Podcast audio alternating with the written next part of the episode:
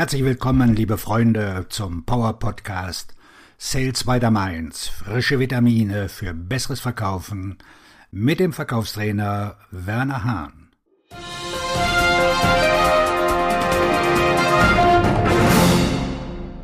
Warum Interessenten sich nicht mehr melden. Manchmal trennt sich Ihr Interessent von Ihnen und Sie fragen sich, warum? Oder schlimmer noch, er will gar nicht mehr mit Ihnen sprechen. Der Satz, es liegt nicht an Ihnen, sondern an mir, erinnert Sie vielleicht an eine schreckliche Trennung während Ihrer Schulzeit. Jede Handlung hat ihre Konsequenzen.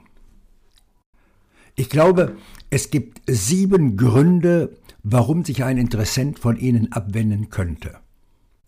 Die gute Nachricht ist, dass Sie etwas dagegen tun können. Darüber, wie Sie wortlose Kontaktabbrüche verhindern können, spreche ich in meinen Big Five Trainings. Sie sind alle live und Sie können sich anmelden, um zu lernen, wie Sie Nachfassaktivitäten mit Ihren Interessenten wie ein Profi durchführen. Gehen Sie dazu einfach auf die Seite www.wernerhahn.de-shop. So, jetzt kommen meine sieben Punkte. Erstens, den Wert nicht erkennen. Wenn der Kunde den Wert, den Sie ihm bieten, nicht sofort erkennt, sind Sie aufgeschmissen. Zu oft preisen Sie Ihr Produkt oder Ihre Dienstleistung an und der Kunde sieht nicht, wie es mit seinen Problemen zusammenhängt. Der Wert liegt in dem werthaltigen Nutzen und dem Ergebnis, das Sie erhalten werden. Sorgen Sie dafür, dass Ihre Gesprächspartner das klar verstehen, denn sonst wird der Interessent nicht darauf eingehen. Zweitens, mangelndes Interesse.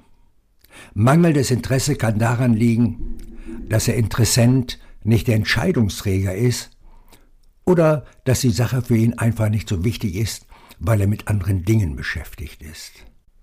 Für mangelndes Interesse kann es viele Gründe geben, aber in der Regel haben sie es noch nicht spannend genug gemacht und noch nicht genug auf sie direkt bezogen. Wenn Sie sie einbeziehen, ist es erstaunlich, wie die Leute tatsächlich mit Ihnen im Kontakt bleiben. Nun, Werner, was ist, wenn ich nicht mit dem Entscheidungsträger spreche? Ich glaube, wenn Sie es schaffen, dass es um Sie geht und Sie eine ausreichende Beziehung aufbauen, werden Sie sie zum Entscheidungsträger bringen. Drittens, keine neuen Erkenntnisse.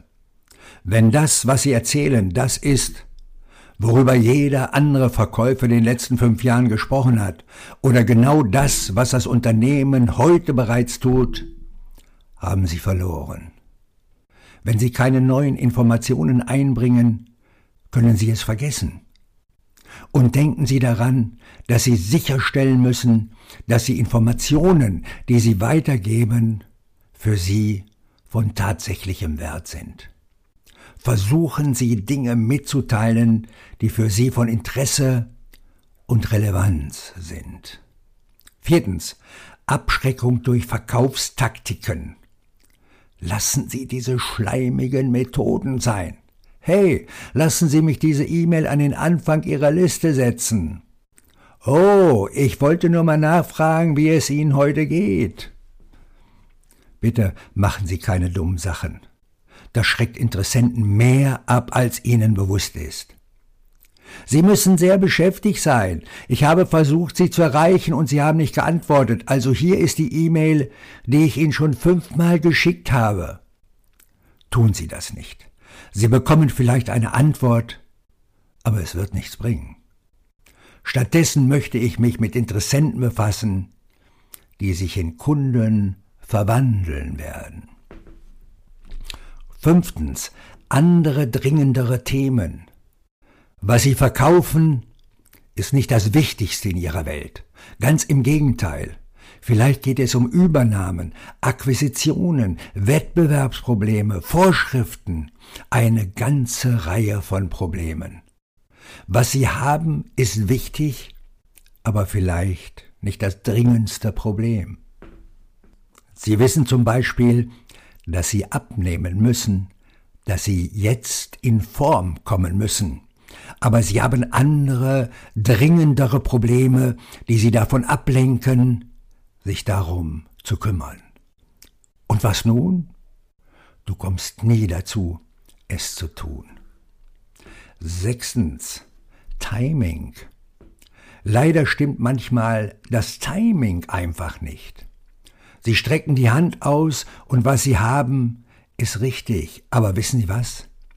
Sie haben eine vertragliche Verpflichtung gegenüber einem anderen Unternehmen für weitere zwei Jahre oder ein weiteres Jahr.